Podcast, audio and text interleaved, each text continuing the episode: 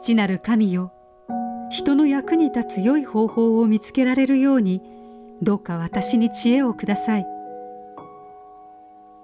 デイリーブレッドから今日の励ましのメッセージです。今日の聖書の御言葉弱い人たちには弱いものになりました。弱い人たちを獲得するためです。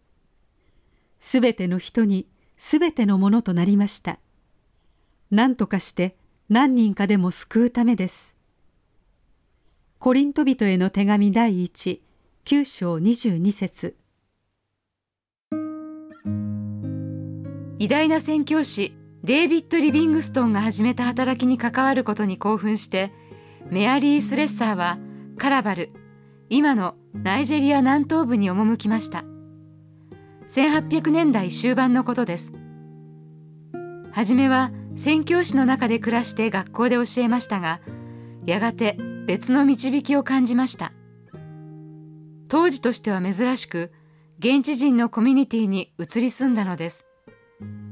そして彼らの言語を学び生活様式を取り入れ同じものを食べました。また十数名の孤児を引き取りました。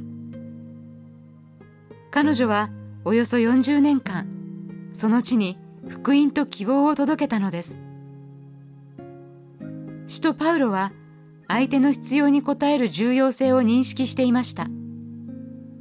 彼は賜物はいろいろありますが与える方は同じ御霊です。奉仕はいろいろありますが使える相手は同じ種ですと語りました。パウロは相手の目線で使えたのです。例えば弱い人たちには弱いものになりましたと述べています。最近ある教会があらゆる人に対する伝道を始めたと知りました。障害のある人が自由に礼拝できるように街道をバリアフリーにしたのです。これはパウロの考えと同じです。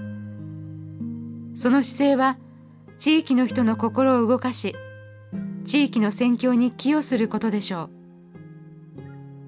キリスト者が世の中で信仰に基づいた生き方を示していくなら神は人々がさまざまな新しい形でイエスを体験できるように計らってくださいます。今日の黙想のヒント。あなた独自の方法で誰かに手を差し伸べるアイデアがありますか？それをどう実行に移しますか？